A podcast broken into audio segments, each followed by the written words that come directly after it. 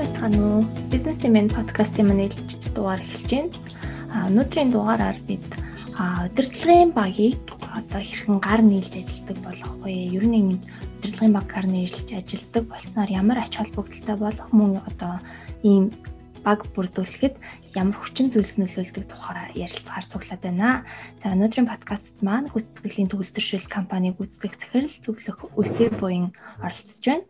За энэ хүү подкаст маань та бүхний мэдж байгаачлан ирэх мегмар гаргийн 19 цагаас зохион байгуулагдах гар нийслэл удирдлагын багийг хэрхэн бий болох вэ? Вебинарыг өгтөн хийж байгаа подкаст юм аа. За. За асуулта подкаста яг багийн ажиллагаа гэдэг ойлголтоос эхлэе гэж бодож байна л та.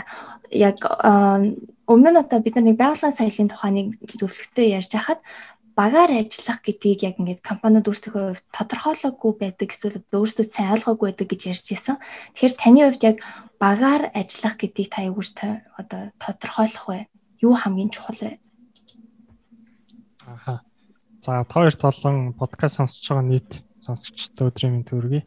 Аа. Тэгэхээр э, ерөнхийдөө энэ сэдвийг э, оруулах шалтгаан юу вэ гэхээр э, яг түрүүний ярьсан өөрөөр хэлбэл багийн ажиллагаа гэдэг бидний нэг мэддэг юм шиг мөртлөө мэдгүй юм шиг юм сэдв.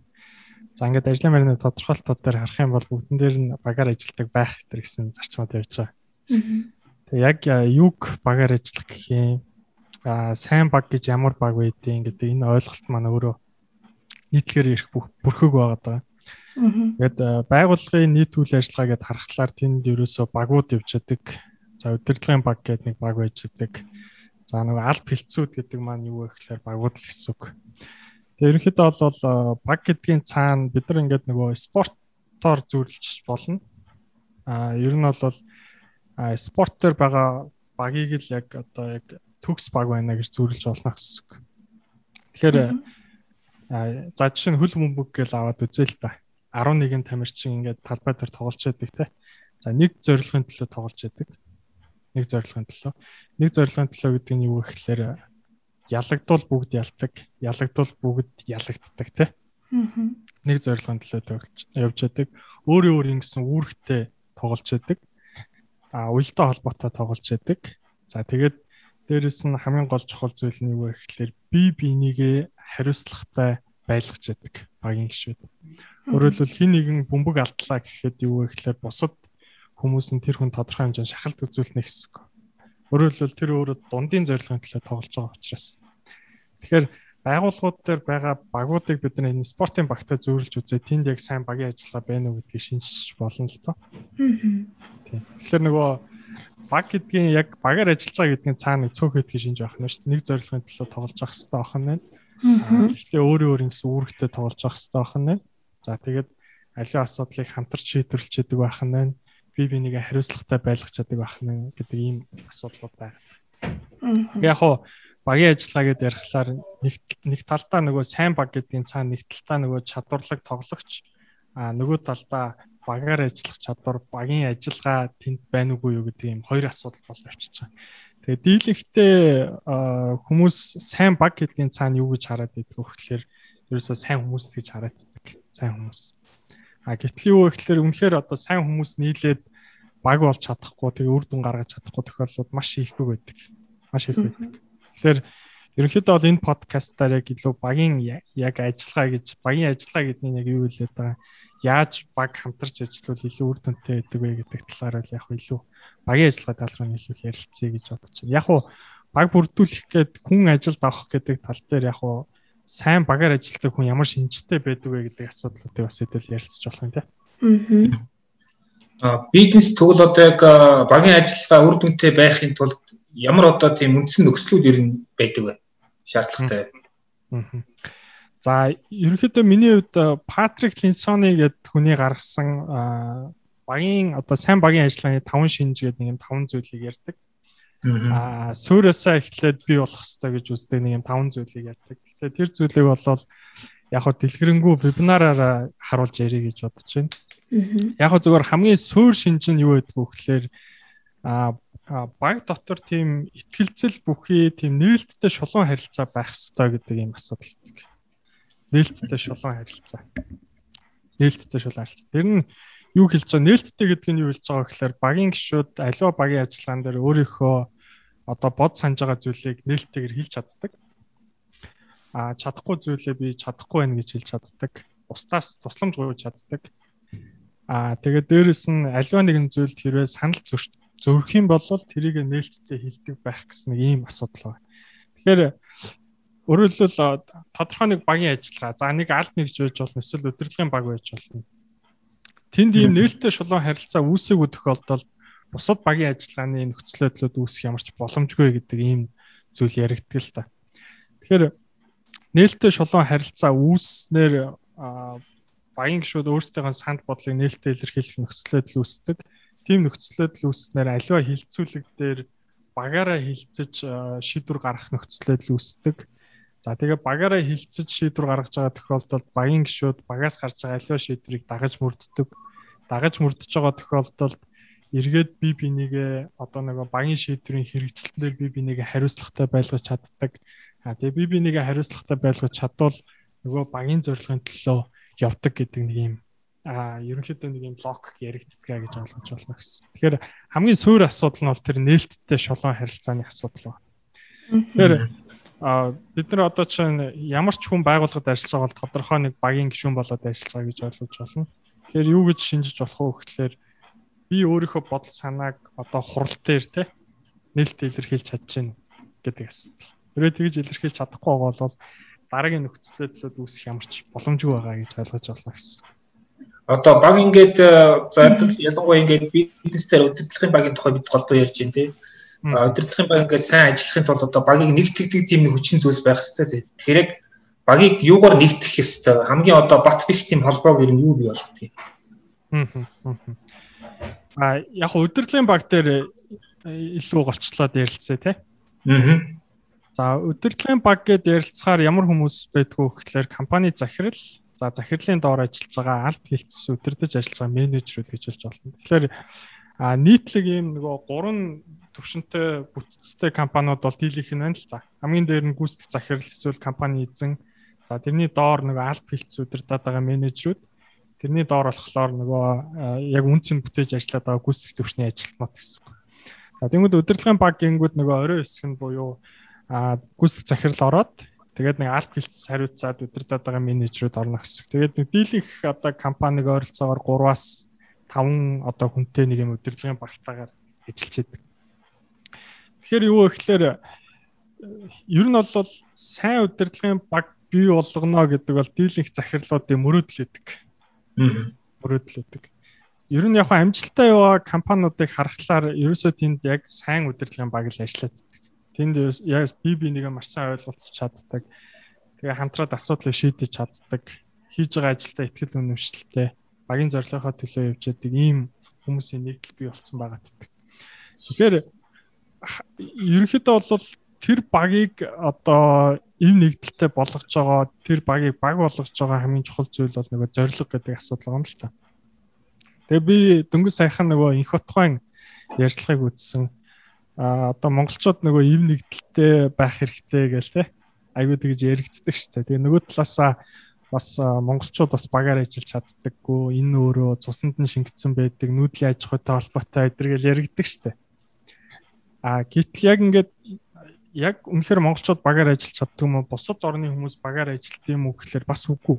Өөрөөр хэлбэл яг Монгол байдаг асуудал яг л бусад орнуудад яг л байдаг байна. А гол нь юу вэ гэхээр тэр эв нэгдэл гэдэг юм бий болгодог л тухайн асуудал байна. Тэгэхээр ч тэр хүмүүс нь тимтэй биш гэдэг юм асуудал. Тэгэхээр ерөөсөө тэр багийг баг болгоод байгаа хамгийн чухал зүйл бол ерөөсөө зорилго чиглэлийн асуудал. Баг дундаа зорилготой байх хэрэгтэй гэдэг юм асуудал а хүний зорилгоос багийн зорилго дээшээ гарах тухай асуудал. Хүний зорилгоос багийн зорилго. Тэгээд энэ дээр юу яригдах вэ гэхээр нөгөө эго гэдэг асуудал яригддаг л та. Эго.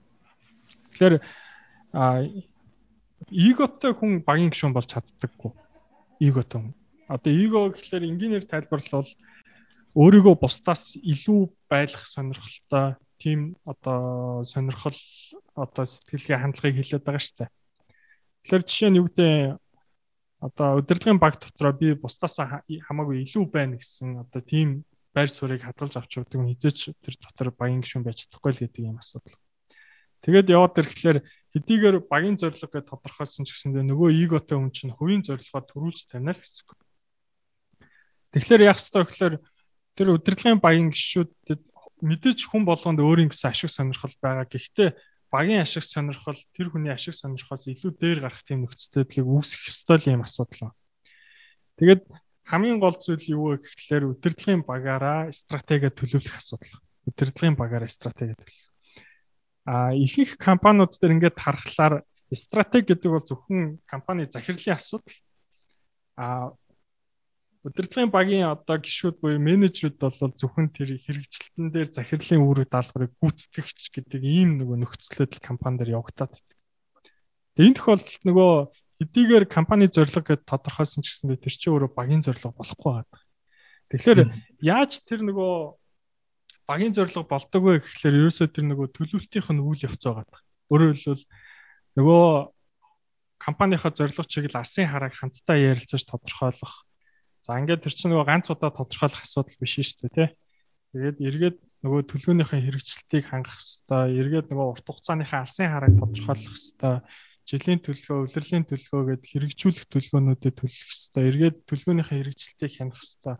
Энэ бүх үйл явц маань юу вэ гэхэлэр багийн гишүүн болгоо оролцдог, багийн гишүүн бол өөрсдийнхөө саналыг оруулдаг, хилэлцдэг, багийн гишүүд зөвшөлтсөж шийдвэр гаргадаг ийм үйл явцыг бий болгох хэрэгтэй. Нөгөө төлөвлөлтийнх нь үйл явц дээр өөрөө багийн гишүүдийн оролцоо байгаас хамаарат тэр хүний зорилго одоо багийн зорилго тэр хүний зорилго болж чадахгүй гэдгийг шийдэх сэтгэл гэсэн. Тэгэхээр ерөөсөө нөгөө инх батхой яриан дээр айгүй чухал дүгнэлтийг айгүй товчхон хэлээд өгч байгаа юм л та. Өөрөөр хэлбэл монголчуудын ив нэгдэл гэж яг юу вэ гэхлээр айгүй тодорхойлж байгаа. Монголчуудад ерөөсөө нийтлэг тийм хүсэл мөрөөдөл байхгүй байна л гэж. Ерөө нийтлэг хүсэл мөрөөдөлтөй олцоод монголчууд ив нэгдэлтэй болох суурин тавигдчих байна л гэдэг ийм асуудал ярьдаг. Тэгэхээр яг тэнтэй адилхан. Удирдлагын баг юу вэ гэхлээр багаараа стратеги төлөх хэрэгтэй, зорилго зорилттой төлөх хэрэгтэй гэдэг л асуудал. Та сая ярьж байхдаа яран дундаа бас илlee ингээд а ямар алдаа гаргадгийг жишээ нь ингээд удирдахч нь өөрөө гаргачаа тэгээд удирдлагын баг нь хэрэгжүүлж байгаа юм шиг явдаг гэд. Энэ мэтчлийн ер нь компаниуд дээр удирдлагын багч гэлтгүй ер нь баг удирдахдаа гаргадаг алдаанууд юу вэ? За ер нь бол яг хуу би илүү яг удирдлагын баг дээр илүү гүйцэтгэх захирлын алдааг илүү яриад явж байгаа юм л да. Яг удирдлагын багийг гэж үзээд багийн ахлах гэх юм бол захирал нь бас тарах гэдэг байхгүй. Тэгэхээр захирал хүн өөрөө тэр багийн гишүүдтэйгээ яаж харилцаж байгаагаас олон зүйл шалтгаалдаг. За түрүүний ярьсан нөгөө нэг нээлттэй шулуун харилцаа гэдэг тэгж штэ тий. А захирал өөрийнхөө санаа бодлыг тулгаад ирэхлээр асуудал гардаг.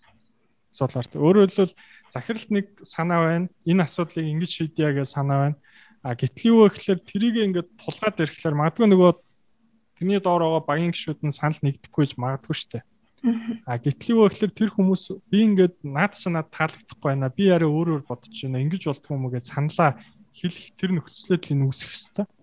А захирал өөрөө шууд одоо юу гэдэг нь одоо муухайгаараа завчаад те тэр хүний санал бодлыг хүлээж авахгүйгээр зөвхөн өөрийнхөө шийдэх гэдэг нь тэн дээр ерөөсө багийн ажиллагаа үүсэх юмч боломжгүй л гэсэн. Тэ.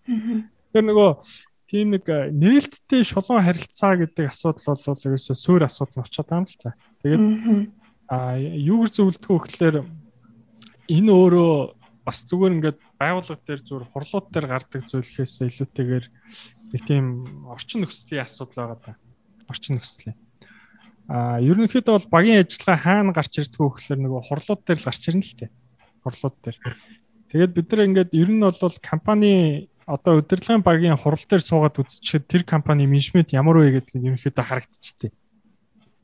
А хэрвээ захирал нь яриад нөгөө аль хилцээ менежерүүд ингээд толгой дохио суугаад байдаг бол тэнд бол багийн ажиллагаа 0 байна гэсэн үг. Багийн ажиллагаа ерөөсөй байхгүй гэсэн. Юу гэсэн үг гэхээр захирлынхаа өдөөс юм хэлэх ямар ч боломж байхгүй байгаа шүү дээ. Захирал нь сонсдоггүй эсвэл өөрийнхөө шийдэх гэж үздэг. Тэгэхээр тэнд ямар ямар баг хэрэгтэй ямар багийн ажиллагаа шаардлагатай тий зөвхөн захирлын одоо яриад байгаа юм ийм билүүдэд болох гэдэг шүү дээ. Тэгэхээр юу вэ гэхээр тэр нөгөө ийм айгүй тийм одоо энгийнээр хэлвэл бид нар ингээд сайн найзтайгаа ингээд ярилцахтаа ингээд зовлон жаргалаа ингээд нэг нөгөө хилдэг штэ тий.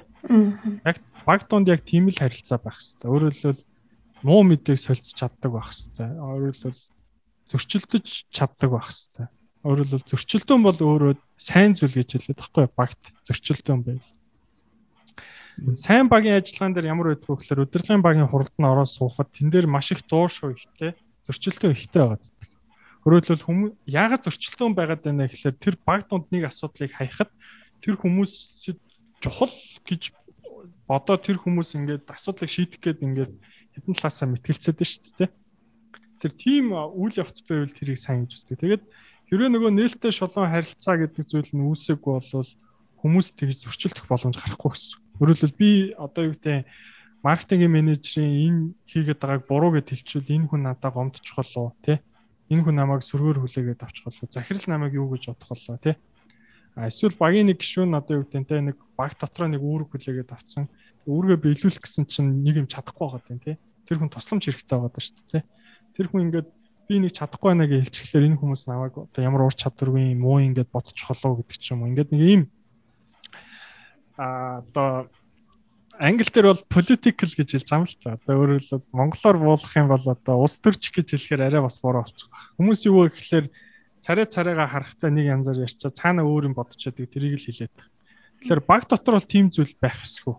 Тийм зүйл байх эсгүй. Баг дотор айгүй тийм нээлттэй шулуун харилцаа байх хэвээр. Тэрийг тэр одоо үзэл бодлоо нээлттэй илэрхийлдэг тийм орчин нөхцөл бий болох хэвээр гэдэг юм бас. Тэгээ энийг яаж бий болох вэ гэхээр захирал өөрөөсөө ихэл гэж ихэд бол зөвлөлдөг. Захирал өөрөөсөө. Айгу инээтэй жишээ юм л та. Ингээд тийм нээл одоо ингээд хурал дээр ингээд хит албархах тийм харилцаа бодох юм бол хүмүүс ингээд бие өрөөс очдог. Тэгэл захирал нь яриад хүмүүсийн толгой тохиол тий. Тийм байлгахгүй тулд ингээд захирал ингээд өөрөө өөрөөсөө ихэл гэж байгаа. Захирал өөрөөсөө ихэл гэдэг нь юу хэлж байгаа гэхээр захирал өөрөө алтайгаа хүлэн зөвшөөр ур чадрын дутагдлыг хүлээн зөвшөөр бити одоо юу гэдэг төгс юм шиг барангуулагч тийм хим маягтай бити бай. Найз шиг нь бай гэж зөвлөж. Тэгээ хүмүүсийг сайн сонс өөрийнхөө юм хизээж битгий тулаг тий. Тэгээд бүр амар тийм энгийн харилцаа үүсгэхийн тулд одоо чинь инээтэй жишээ юм л та. Компаниг хурал хийжсэн чинь захирал нь байгаа. Тэгээ унгачингуудаа өө би унгацлаа уучлаарай агаар юу вэ цонхоо нэчих би гарчаад ирээгээд тэгээ гарчаад буцаж орж байгаа. Юу гэсэн үг гэхээр тэр ингээд тэр нэг ийм айгүй тийм энгийн уур амьсгалыг бүрдүүлэх гээд байгаа байхгүй. Тэгэхгүй ийм хит сериусны уур амьсгал дээр хүмүүс нэг үзэл бодлоо хилдэггүй ингээд өөрийнхөө одоо өөрийгөө хамгаалаад гэх юм да тий ийм байр суртаагаар багийн ажиллагаанд оролцоод. Тэгэхээр баг бол тийм байх хэвээр. Тэгээд энийг бий болгохын тулд зарим компаниуд яадаг вэ гэхээр ингээд за муухайгаар хэлэх юм бол ингээд нэг юм шоу арга хэмжээ зохион байгуулад байдаг л та. Тэр бол тодорхой хэмжээнд нөлөөлдөг. Гэхдээ бас заавал тэгэж одоо юу те ууж сууж ээж зовлонгоо ярьж ээж тэгэж нэг тийм харилцаа үүсгэх гээд байх бас алтгүй те. А хурал гэлээ ер нь яг одоо одоо хурал нь одоо тэр нөгөө багийн ажиллагааг сайжруулах нэг нэг бас одоо түүл шүү дээ тий. Хамгийн сайн түүл байлгахын тулд хурлыг нь ямар байдлаар зохион байгуулд ирээ тий. За ер нь э, ялангуяа яг хурлыг бол бид нар нэг юм хоёр ангилж болж байгаа. Нэг нь бол ингээд стандартчлагдсан хурлаа. Стандартчлагдсан хурл гэдэг нь байнгын давтамжтай явагдчихадаг. Тэгээд тэрэн дээр юу хилцэх нь тодорхой, хэн оролцох нь тодорхой, ямар хөтөлбөрөөр явагдах нь тодорхой. А нөгөө талдаа болохоор нэг юм асуудал шийдвэрлэх зорилготой тухайн хугацааны юм явцын хурл байгаа. Нэг юм болохоо очихлаар цуглаад хурлаа идэг. Тэгэхээр э, тэр нөгөө удирдлагын баг дээр бол тэр нэг стандартчлагдсан хурлууд байгаа даа шүү дээ тий. Одоо жишээ нь Монголын дийлэнх компаниуд дээр бол шуурхаа хурл гэсэн нэртэй нэг тийм хурл яваад байна. 7 хоног болон хийдэг. Тэгэхээр тийм тэр хурлуудаа ингээд маш сайн багийн ажиллагааг бий болгохоор ингэж э, хөтөлбөрөөр зохион байгуулалтаа гаргах хэрэгтэй гэдэг нэг юм асуудал байна. Тэгэхээр ерөнхийдөө бол маш тийм нарийн тодорхой хөтөлбөртэй хөтөлбөр нь ингээд цаг хугацаатай ингээд явах хэвээр. А нэг талаас нөгөө маш сайн багийн ажиллагаа бий болох хэвээр. А нөгөө талаас юу вэ гэхээр маш богино хугацаанд үр дүнтэй шийдвэр гаргаж чаддаг тийм хурл байх хэвээр гэдэг юм асуудал. Тэгээд нөгөө хурлыг замбраагүй хийхлээр э, нэг талаас хуралд оролцож байгаа хүмүүс маш их ядардаг.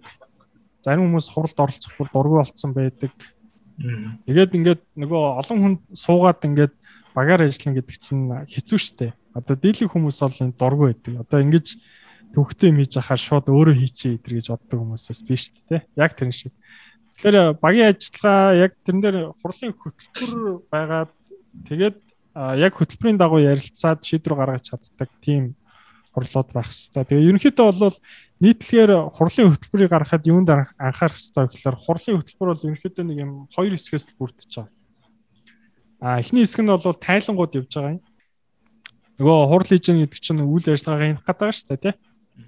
Тайлангууд явж байгаа юм. Тэгээд тайлангууд бол зөвхөн one way харилцаа. Өөрөөр хэлбэл зөвхөн тайлгнаж байгаа хүн одоо сонсож байгаа хүмүүстээ мэдээлэл өгч байгаа харилцаа гэсэн. За тэгээд тайлгналын үйл явцад юу вэ гэхээр нөгөө асуудлуудыг бүртгэж авч явах хэрэгтэй. Өөрөөр хэлбэл үйл ажиллагаан дээр ингээд нэг юм болохгүй байна гэж нэг тайлгнадчих шүү дээ тий. Тэнгүү тэрийг ингээл нөгөө нэг нөгөө хурал хөтлөж байгаа хүмүүс маань модератор хүмүүс маань ингээд бүртгэл хийж явах хэрэгтэй гэсэн. Тэгээд тайлгналын хэсгүүд дууслаа. За үлцэн хэсэг нь бол бүхэлдээ нөгөө асуудал шийдвэрлэх хэсэг байна. Тэгэд яах гэж хурал хийдэг вэ гэхээр асуудал шийдвэрлэх гэдэг байна шүү дээ. Ямар нэг юм болохгүй байгаа учраас л тэрэн дээр ярилцах гэдэг. Энд дээр өөрөөр хэлбэл асуудал шийдвэрээд тодорхой шийдвэр гаргах зорилготой л хурал хийж байгаа гэсэн. Тэгэхээр тайлангийн эсгүүд дээр асуудлууд бүртгэгдээд тэгээд үлдсэн хугацаан дээр нь вэ гэхээр нөгөө олон янзын асуудал бүртгэгдсэн байгаа шүү дээ. За ажилтнууд сэтгэл ханамжгүй болоод ингээд. Энэ ажилтнаас ийм гомдол ирээд ирээд байна. Үйлчлэгэн дээр нэг ийм гологдол гараад үйлчлүүлэгчээс гомдол ирээд байна гэдэг ч юм уу тий Эсвэл ийм юм дээр ингээд буруу хийснээс болоод хит их зардал гараад байна гэдэг ч юм ингээд зөндөө бол асуудал бүртгэгдэн. Тэгээ асуудлуудаасаа эренбэлж хагаад хамгийн чухал асуудлаасаа эхлээд удирдлагын баг ярилцаад тэгээ шийдвэр гаргаад ингээд явах хэрэгтэй гэдэг ийм л асуудал. Тэгээд нэг асуудал шийдвэрлэхээр бол хамгийн энгийнээр бол нөгөө таван яагаад эдэргээл гаргач санал болоод шүү дээ. Яагаад яагаад яагаад гэдэг нэг асуудлынхаа шалтгаан руу очих хэрэгтэй нэ тэр нэ тэр гэдэг. Яг го техникэл аргачлал гэхээс илүү багаараа их тийм үр дүнтэй хилцдэг ихтгэлцдэг байх хэрэгтэй гэдэг нэг юм зарчмын асуудлууд байна. Тэгээд тэрэ хурлыг тэгэр зөв зохион байгуулж чадвал багийн ажиллагаа ерөөсө хурал дээр л хийгдэнэ. Аа хизээ багаар ажилтгаа хурал дээр л ажил. Ялангуяа удирдлагын баг бол тий. Аа одоо капуст дөрөв цухас дурдах шиг болоо нөгөө нэг заримдаа ингээд гүйцэтгэх захирал ингээд нөгөө нэг ганцаарчсан тоглолт хийх гээд идэх тийм ингээд өөрөө ингээд од болоод явчихдаг ерөөхдөө гол үйлдэлүүдэнд ирэн чиглээд идэг. А бас нөгөө бас нэг хэм маяг юм гэхээр ингээд баг дотор нэг одоо дээд төвшний менежер ч юм уу нэг одоо дунд төвшний менежер ч юм ингээд үнэхээр сайн мэдлэгтэй те чадвартай бусдаас илүү. А гэхдээ тэрийг тэрийг зөвхөн одоо өөрийгөө бодоод бас ганцаарсан ганцаарсан тоглолт хийх гээд гэхдээ тэгээд одоо захирлаас таал олохгүй ч юм одоо ингэдэг ч юм ингээл яг тэр бага багада нэг санаа зовхгүй бага хийчихэд тэгэхээр энэ тохиолдолд энэ ганцаарсан тоглолтын асуудал юу яах вэ? Аа яг уу шууд ингээд шийдэхэд жоохон хэцүү л асуудал та. Аа зүгээр үнэхээр одоо мэдлэг ур чадвартай хүн мэдлэг ур чадвараа гаргаад зөв шийдвэр гараад ч юм уу зөв шийдлийг гаргаад явжээвэл бид бид нар тэр хүнийг уламл дэмжих хэрэгтэй. Аа тэр хүн зүгээр зүгээр өөрийгөө илүүхт үйлгэх сонирхолтой байвал тэр бол асуудал واخгүй. Өөрийгөө илүүд үйлгэх сонирхолтой. Өөрөөр хэлбэл өөрийгөө бусдаас илүү байлгах гэдэг гэсэн сонирхолтой бол тэр бол асуудал. Тэгээд яг хөө зүгээр бүх юмний ужиг нөгөө нэг гүйцэтгэх захирал руугаа л очдөг л тоо. За энгийн жишээ юу вэ гэхээр захирал хэрвээ асуудлыг хүн болгоноос нэхэд идэг бол нэг асуудал. Өөрөөр хэлбэл борлуулалт маркетингийн менежерс зөвхөн тэр борлуулалт маркетингийн асуудлын хариуцлагыг нэгтгэг. За үйлдвэрлэл хариуцсан менежерс зөвхөн үйлдвэрлэлийн асуудлыг нэгтгэг. Ингээд нөгөө тэр чинь багаараа компани ч өөрөө цогцоогоод багаараа ажиллаад асуудал шийдвэрлэх ёстой тус тусад нь уулзаад тус тусад нь асуудлыг нэхэд ахлаар тэр хүмүүс зөвхөн өөрийнхөө ажлыг л бодож эхлэх гэсэн. Бодлол маркетингийн менежер нь тэр үйлдвэр дээр хамаагүй би л зөвхөн өөрийнхөө ажлыг хийгээд захиралтаа захирлынхаа хүлээлт төржээвэл болж байна nice. А захирал өөрөө хүн болгоноос ингэж одоо тус тусаас нь өөрийнх нь хариуцлагыг нэхэд байвал тэр хүмүүс хүсэн үсээгүй нөгөө захиралтаа одоо таалагдах захирлын хүлээлтийг биелүүлэх талаасаа хандаж эхэлнэ гэсэн. А хэрвээ удирдлагын багийн хурал дээр бүх асуудлуудыг ярилцдаг өөрөөр бүх асуудлыг ярилцсна гэдэг чинь үйлдвэрлэлийн асуудал одоо борлуулалт маркетинг хариуцсан хүн дээр бол чинь үйлдвэрлэлийн асуудал надад чухал одоо би сонсож явах хэрэгтэй байна би хамтар шийдвэр гаргах хэрэгтэй байна гэдэг байдлаар ингээд ярилцж явах юм бол эн чинь өөрөө дундын асуудал болох гэдэг байхгүй. Тэгэхээр захирал өөрөө ингээд хүмүүсийн хооронд нь уралдуулдаг а хүмүүсээс тус тусаас нь ингэж хариуцлагыг нэгтгэх ийм үйл явц байгаад их юм бол тэр хүмүүс яах вэ гэхээр эргээл зөвхөн өөрийнхөө юмыг бодоод ирдэг ийм нөхцөлтэй л үснэ л гэсэн. А яг хөө ерөнхийдөө бол эготой хүмүүс бол байдаг. Хаанч байдаг эготой хүмүүс. А гол нь зөвөр би бол тэгж боддتي. Хүн хэлхээс нааш гэдэг шүү дээ, тий? Хэлхээс нааш гэдэг. Зарим нь одоо юу гэдэг а багийн ажиллагаан дээр хит эго гаргаад байгаа хүмүүстэй бол тулж уулзаад шулуухан хилчүүл бас их зүгээр байдаг. Ялангуяа бид нар ингээд эго гэдэг зүйлийг ингээд яг юуг эго гэдэг байгаа гэдгийг таньж мэдмээр байна л та. Одоо жишээ нь хүн болгонд эго бол тодорхой төвшөнд байгаа шүү дээ. Тэгээ хүн болго өөрийнхөө эгог уншиж сурмаар байгаа байхгүй. Энэ одоо би эго гаргаад байна уу үгүй байна уу гэдгийг ингэж уншиж сурах хэрэгтэй. Тэгээ дээрэс нь захирал ингээд аль нэгчүүдийн хооронд нь уралдуулад байдаг менежерүүдийн хооронд нь уралдуулаад байдаг ийм арга барил ах юм бол хизээч багийн ажиллаа гэсэн. Уралдуулна гэдэг чинь өксөө өгөхлөөр одоо жишээ нь хин нэгэн хүн сайн ажилчингууд нөгөө хүнд нийлээд чи энэ хүнээс муу байна гэдэг ч юм уу тийм иймэрхүү зан хандлага гаргах ч юм уу эсвэл ингээд байгууллага дээр янз бүрийн тэмцээн уралдаан хийхлээр ингээд аль нэгчээр нөрсөлдүүлээд идэх штэ тий. Яг хөө зүгээр спортын тэмцээн тэмцээн дээр бол байж болно штэ. А ажил дээр ингээд өрсөлдүүлээд идэр байх юм бол тэрэн дээр яг л нөгөө эгогийн дэмжиж байна л гэсэн хүмүүсийн Тэгээ нэг тийм нэг тийм сонин яриа өдр би сонсчихсан л та одоо чи нэг альбны менежер нь хэлж байгаа. Манай альб бол компани дотор хамгийн одоо мундаг альбанд байх хэрэгтэй гэл тий. Тэр э, компани дотор мундаг байх нь одоо айгуул тийм сонирл ок байхгүй. Компани ч цогцоороо сайн ажиллаж л үр дүн гарна үхээс аль нь аль нэг аль нэг чинь сайн байлаа гэдэг үр дүн гарахгүй.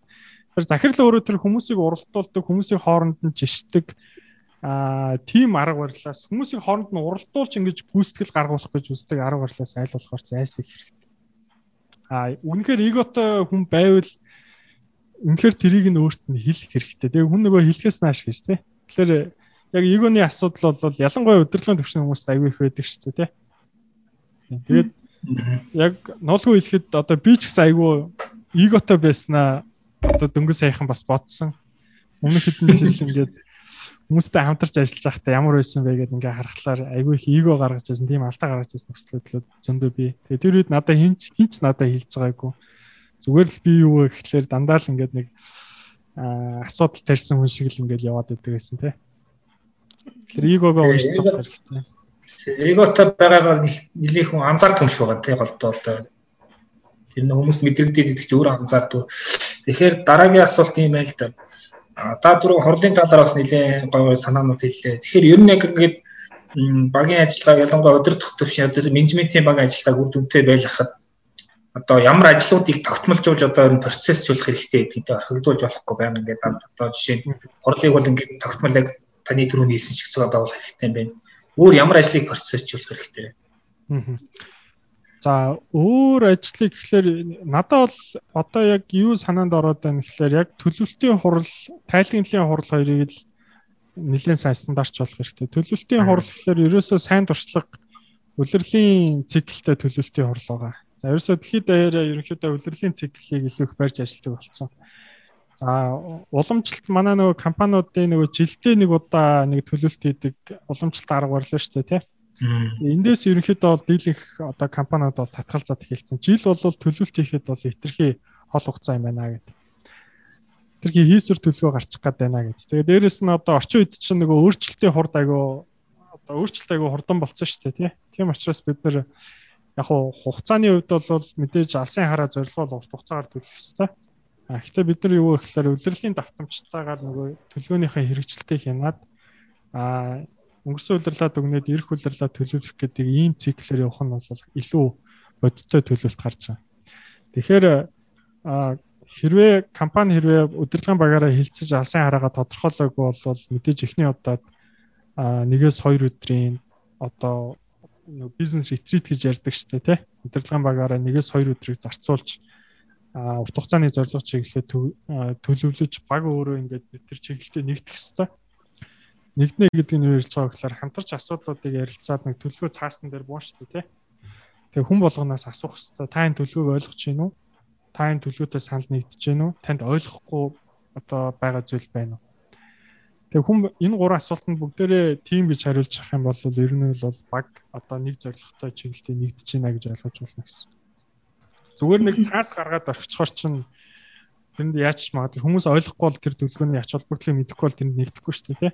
Тэр заавал ингэж гурван асуултыг асуугаад ингээд дундаасаа ингээд стратеги төлөвлөгөө цаас гаргаад батлах хэрэгтэй гэсэн. За тэгээ нэг баталсан бол вэ гэхээр нөгөө удирдлагын давтамжтай нөгөө хурлууд маань хийгдэх хэрэгтэй. Удирдал болгон вэ гэхээр нөгөө урт хугацааны зорилго чиглэлээ дахиад эргэж сануулах хэрэгтэй.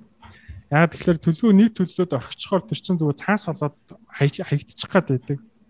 нөгөө бодиттой тал дээр хүмүүс өөр юм хийгээд нөгөө priority-гоос өөр юм хийгээд яваад нөхцөлөд гардаг. Тэгэхээр үлрэл болгон эргээд нөгөө урт хугацааныхаа төлөвийг дахиж сануулад дахиад санал нэгдэж байна уу, дахиад ойлгохгүй зүйл байна уу тий санал нэгдэхгүй байгаа зүйл байна уу гэж ингэж байнга лавж батгаж асууж ингэж явах хэрэгтэй.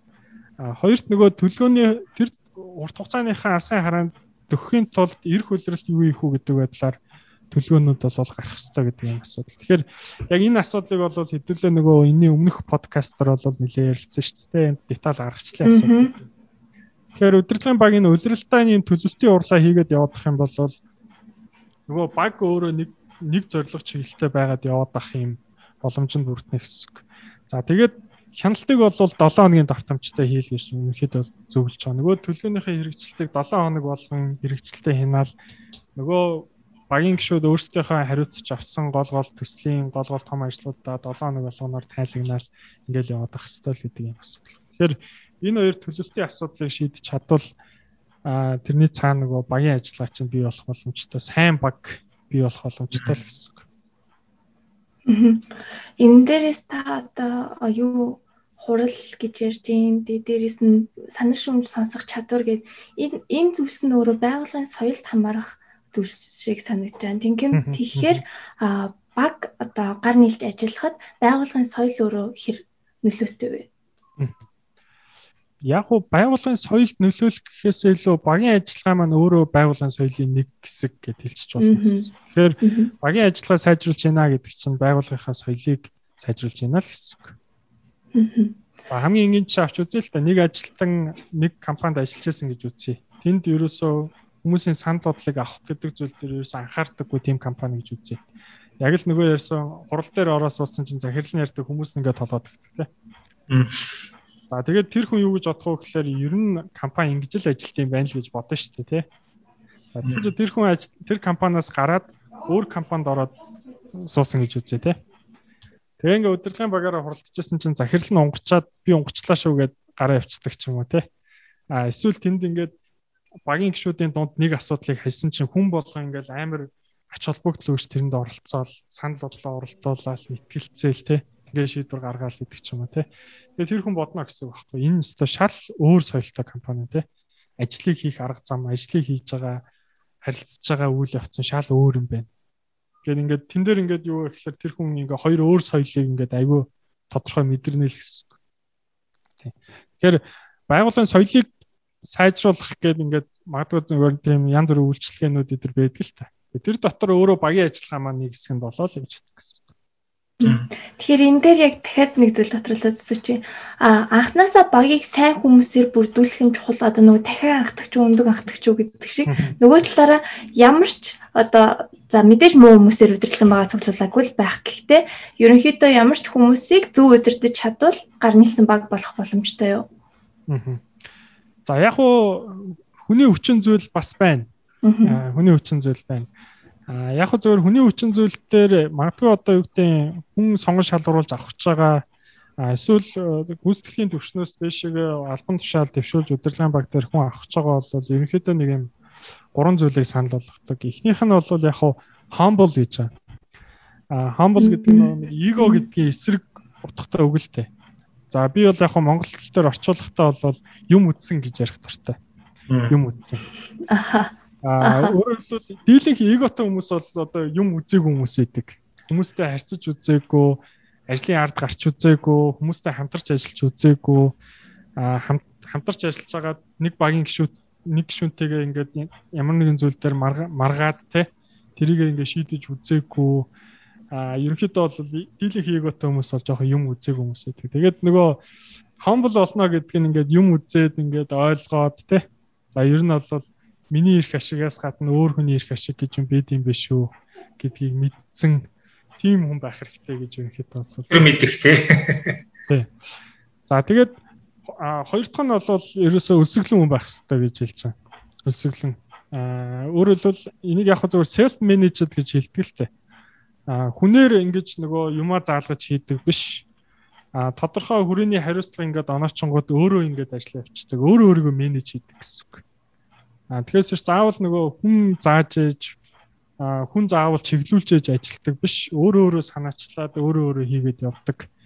а одоо манайхан бол яг хөө зүгээр санал санаачлагтай эдэр гэж ерөнхийдөө тавьчихад хүмүүс гэхдээ яг тэгж ойлгодог баг. Яг self managed гэж ярил илүү ойлгомжтой болох тий. Хүнээр өдөрдүүлдэг биш өөрөө өөрийгөө өдөртөөд явдаг хүн байх хэрэгтэй гэдэг юм асуу. За гурав дахь нь болохоор нөгөө EQ-гийн асуудал байна. EQ гэсэн. Тэгэхээр нөгөө өөрийнхөө сэтгэл хөдлөлийг э, мэддэг. Тэгээд нөгөө бусдынхаа бусад хүмүүсийн сэтгэл хөдлөлийг бас таньж мэддэг ийм хүн байх хэрэгтэй гэдэг гэсэн. Гэтэ энэ бол зөвхөн нөгөө багийн ажиллагаан дээр шүү те. А өөрөөр хэлбэл сайн багаар ажилладаг хүн авъя гэх юм бол ийм гурван зүйлийг харах хэрэгтэй гэж ерөнхийдөө зөвлөж байгаа. Тэгэхээр а мэдээж яг хөө зөвөр нөгөө сонгон шалгаруулалт хийн гэл тэгээд үзвэл мэдээж бидний яг хүссэн хүн бол олдохгүй шүү дээ мэдээж одоо юу гэдэг саний гурван шинжээ гуруулангийн одоо хангасан тийм хүн бол мэдээж олдохгүй. Тэгээ аль болохоор хангасан хүн хайх хэрэгтэй. Тэгээд мэдээж тэр хүн чинь орж ирчихэд багийн ажиллагаан дээр одоо сөрөг одоо сөрөг тийм одоо хор цацаад гэж ярьдаг л та тийм хортой тийм одоо үйлдэл гаргаад багийн ажиллагаа эвдэд байгаа бол тэрэн дээр ингээд тусна уулзалт хийгээд ингээд ойлголдог байх хэрэгтэй л гэдэг юм асуудал юм л. Аа ер нь одоо нэг багийн нэг дөрүүд гэж ярьдаг шүү дээ. Одоо жишээ нэг нь ингээд одоо айгуу тийм вижнэр одоо алсыг хардаг те шинэ юм боддог. А гэтээ нөгөөх нь нөгөө талаас бас тийм хаширч гэдэг юм уу эрсдлийг хардаг ингээд нэг дөрүүдийн тухай ярьдаг те. Ер нь тэгэхээр одоо бас нөгөө баг бүрдүүлэх тал руу болж хазаах гэдэг. А баг бүрдүүлэх дээр нь ямар дөрүүд байх ёстой вэ те? Ямар хүчин зүйлсүүд за нэг иймэрхүү хүн бол манай иймэрхүү одоо аш харагддаг хүн байвал зүгээр юм байна. Нөгөө талд ийм хүн байвал зүгээр ч гэх юм. Энэ тал дээр та хэлээч. Аха. За яг энэ тал дээр бол э, яг миний одоо сайн мэрэгсэн чиглэл бол биш байгаа. Энэ болохоор яг нөгөө сэтгэл зүйн асуудал руу илүү их ороо авчин. Бид нар нөгөө нэг за Монголд бол нийтлэг ашиглаад байгаа бол диск гэдэг нэг тест өгдөг шүү дээ тий. Хөвөний зан төлөвийг нь тодорхойлдог. Тийм диск тест өгдөг. Өөр гадаад бас нэг юм хид хидийн тестүүд бас байдаг. Тэгээ тэр багийн ажиллагаан дээр маш их ашигладаг. Тэгээ яг хөө зөвөр тим тест багийн гişүүдээр бөглүүлээд тэр хүнийх нь онцлог нь ингээд гараад ирдэг л тэ ийм юм дээрээ давуу талтай, ийм юм дээрээ сул талтай юм байна. Энэ хүнтэй харьцахтай ийм юм дээр анхаараарай гэдэг ч юм уу тий. Ийм зөвлөмжтэй ийм аргачлал бий. Тэгээ тэр болохоор яг зөвөр яг миний нөгөө мэрэгсэн э, юу биш учраас би энэ дээр айхтар бол зөвлөж чадахгүй. А ерөнхийдөө бол э, нөгөө нэг багийн ажиллагааны зарчмуудыг маш сайн хангаад байвал ер нь бас сайн баг бий болох боломжтой. А яг хөө ер нь бол тэр нөгөө баг бол бас микс байх хэрэгтэй гэдэг дэр гэж ярьдаг шүү дээ тий. Өөрөлдвөл янз бүрийн ур чадвартай хүмүүс үжиж биенийх би биенийх ур чадварыг нөхөн нэдэргээл тий. Тэр бол би бол тэр бол заавал байх хэрэгтэй гэж бол хэлж чадахгүй. А ер нь бол гол нь компани захирал хүн тэр нөгөө багийн ажиллагааныхаа одоо тэр зарчмыг хангаад багийн ажиллагаа тэр багийн уур амьсгал асуудлыг хэрхэн хилцэж чинь хэрхэн тайлгнаж чинь асуудал дээр хэрхэн хилцэж чинь хамтарч зорилго зорилгоо тодорхойлж яана өдр гэдэг дээр анхаарчвал илүү зүгээр л санагтаад байна. Гэхдээ э, тэр бол нэмэлт судлал бас хэрэгтэй сэдв шүү те. Ялангуяа Монголд тэр диск гэдэг аргачлал бол нэлээд их байгаа. MCS дээр бас нэлээд их ашигладаг санагдаж байна. Тэ. А одоо ийм асуумаар л бас одоо ингээд бид нэг ингээд зайнаас ажиллаж байна тий одоо ингээд Мишель Витер ч гэсэн ингээд дингэрэнгийн менежментийн төвшний баг ч гэсэн ингээд ингээд зархалдчихлоо тий баян ингээд хамт уулзаад явах тийм боломж байхгүй болсон дээ. Тэгэхээр одоо нөгөө нэг зайнаас нөгөө нэг зүгээр офлайн одоо гормоор явж ирсэн, сайн явж ирсэн банкны ажиллагааг зайнаас онлайнаар хангах тийм одоо сорилттой толгож байна айгүй олон компани дээ. Тэгэхээр энэ тал дээр та зүгээр яг өөр дээрээ болон одоо танаа харилцаж байгаа хүмүүс дээр юу ажиглагдсан бэ? Онлайнаар яаж энэ багийн ажиллагааг сайн авч явах вэ? Одоо энд бас нэг гүйцэтгэх захирал тэр нэг топ менежерүүдийн үүрэг бол маш их орж ирэх байна. Аа. Яг уу би энийг бол айхтар одоо юу гэдэг тусдаа багийн ажиллагаа байгаа тусдаа зарим зарчим баримтлна гэж бол нэг э, тэгж бас бодохгүй л байна. А яг л нөгөө хэрвээ тэр баг донд тэр багаар ажилладаг соёл байгаа бол тэр нүүр тулаад хурал хийсэн онлайнаар ингээд уулзалт хийгээд хурал хийсэн яг л нөгөө уур амьсгал бол яг л хэврээл авах гэж бодож байна.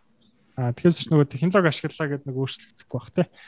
А яг хөө зүгээр virtual team гэд ингээд тусдаа ийм ойлголт бол яригддаг. Яаж нөгөө онлайнаар багийг яаж ажиллуулах уу гэл тэрнэр нөгөө мессенжерийн асуудал яригддаг. Дундаа нөгөө файл шеэрлдэг, драйвын асуудал яригддаг. За ингээд нөгөө нэг онлайн митинг хийх асуудлууд ярилцдаг. Тэг яг зүгээр тэрнэр бол багийн гişүүдийг бол тэр техникэл ур чадварт их сайн сурах хэрэгтэй мөл гэж аа бодсон. Тэгээд нөгөө хүмүүсийнхээ ур чадраас хамаарал нөгөө харилцаа хамтын ажиллагаа чинь хурдан байх, удаан байх, үр дүнтэй байх уу гэдгийг л шалтгаалж авчиж байгаа юм л та. А соёлын үед хувьд бол яг л хэвээрэл байх бах. За сонсогчоос мань нэг асуулт ирсэн байна. А хоорондоо уялдаагүй ойлголцоогүй багийг яаж сайжруулах вэ гэсэн байна. Уялдаа холбоог ер нь яаж сайжруулах вэ? Уялдаа холбоог. Ааха. Ааха. За яг уу ингээд техникэл асуудал ярих юм бол компани процесс дүрм журмын асуудал яриа явчих баг. Аа. А соёлын асуудал ярих юм бол нөгөө хурал дээр аливаа асуудлыг дундаа гаргаж ирээд асуудлаа шийдвэрлэлт инээтэрэ гэдэг асуудлаар явчих баг. Тэгэл яг л нөгөө явж явж нөгөө хамтарч зорилго зорилтоо тодорхойлдог байх инээтэрэ гэдэг асуудал руугаа л очих гээд байна л та. А нэг ийм инээдтэй жишээ байгаа юм л та. Ийм худалдааны компани байна. За захирал нь ингээд борлуулалтынхаа албанаас ингээд борлуулалтын үр дүг нэгчсэн. Хөөе борлуулалтын албаа одоо мэдээж ярилцлагатаа бол нөгөө борлуулалтын албаны дарга менежертэйгээ ярилцах хэрэгтэй тий. Яга борлуулалт өсөхгүй байна. Ягаад ингээд борлуулалт чинь хэдэн сар дараалаад унаад байна гэж ингээд асууж юм л тий. Тэгсэн чинь борлуулалтын албаны менежер нь хариулж байгаа энэ маркетинг чинь өөрөө сурчлагаа хийхгүй байгаа шүү дээ. Бид нар ингээ шинэ бүтээгдэхүүн оруулж ирээгээ шийдсэн биз дээ. Маркетинг чинь өөрөө сурчлагаа хийхгүй. Тэгээд тэр бүтээгдэхүүн чинь зарагдахгүй байгаа даа шүү дээ. Хүмүүс ерөөсөө мэдэхгүй байгаа даа. За тэнгуү захирал явах хөглөөр маркетингийн менежер асууж байгаа. Чи одоо яагаад сурчлагаа хийхгүй байгаа юм бэ? Чамаас болоод ингээ борлуулалт тундахгүй байгаа даа. Аа өсөхгүй байгаа даа шүү дээ гэж ингэж байгаа. За нөгөө маркетингийн менежер нь болохоор юу гэж хэлж байгаа гэхээр энэ санхүү чи өөрөө мөнгө гаргаж өгөхгүй шүү дээ. Бид нар чинь ингээ сурчлагаа хийгээд бүх юма төлөвлөөд ингээд Хэмээ хэлсэн чинь санхүү чи мөнгөө гаргаж өгөхгүй. Тэгээ ингээд сурчлагаа чи хойшлоод байна штэ гэдэг. За тэгээ нөгөө санхүү хариуцсан менежер юм ерхий нэгтлэн дээр очиж байгаа. Чи одоо яагаад ингээд мөнгөний гаргаж өгөхгүй байгаа юм бэ? Юу нь болохгүй байгаа даа ингээд асууна. Тэнгөө нөгөө санхүүгийн менежер юу гэж хариулах вэ гэхээр борлуулалт орж ирэхгүй байгаа штэ. Үүний хүсрийн дутагдлалд орцсон. Одоо тэгээд дахиад мөнгө авъя гэхэлэр дахиад л үнтэй одоо зард өндөртөө зээл рүү орох гэдэг штэ. Та өөрөө тийм юм зээлж болохгүй гээстэй гэдэг. Тэгэхээр юу вэ гэхээр яг энэ нөхцөлөдөл төр юу вэ гэхээр нөгөө хүн болгон өөрсдийнхээ ажлыг бодцохоор өөрс бүх хүн өөрийгөө л хамгаалж харьцаад байна шүү дээ тий. Би буруугүй гэл асуудлыг айл болохоор өөрөөсөө түлхэл байгаа шүү дээ тий.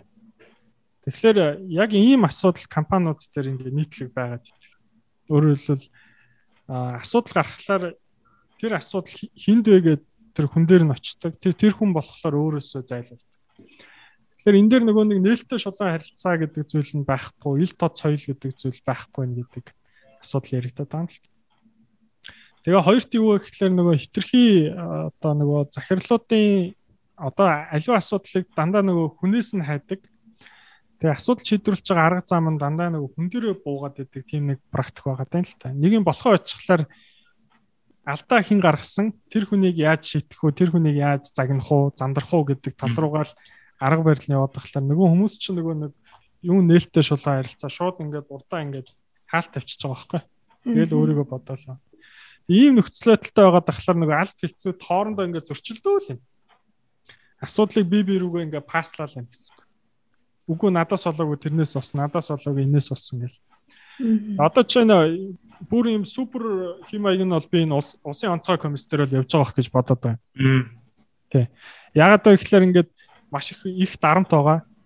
Ард түмнээс ард иргэдээс маш их дарамт ирж байгаа. Дээр удирдгуудаас маш их дарамт ирж байгаа. Тэгээд яг гүйцэтгэлийн төвшөнд ажиллаж байгаа тэр улсын онцгой байдал ч юм уу, цагдаагийн газар ч юм уу, эрүүл мэндийн яам гэдэг энэ хүмүүс бол айгүй тэгэж нөгөө өөрийгөө хамгаалах гэдэг тактикаар бол ажиллаж байгаа баг. Тийм ч учраас нөгөө асуудлаа шийдэж чадахгүй ингээд яг хаана юу нь болохгүй байна гэдгийг олж чадахгүй ингээд яваад байгаа гэж магадгүй. Тэгэл бид нар харж штэ карантинаас карантины явцад нэг алдаа ингээд байнга л гараад яваад байгаа дээ. Тэр чинь нэг асуудал шийдэхгүй байна л гэсэн.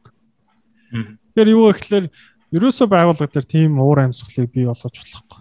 Тэг болохгүй байгаа зүйлийг ингээд шууд нээлттэй гаргаж яриад ярилцдаг. Алдаа гаргачвал би алдаа гаргачлаа гэд хэлдэг, уучлалтгүйдэг.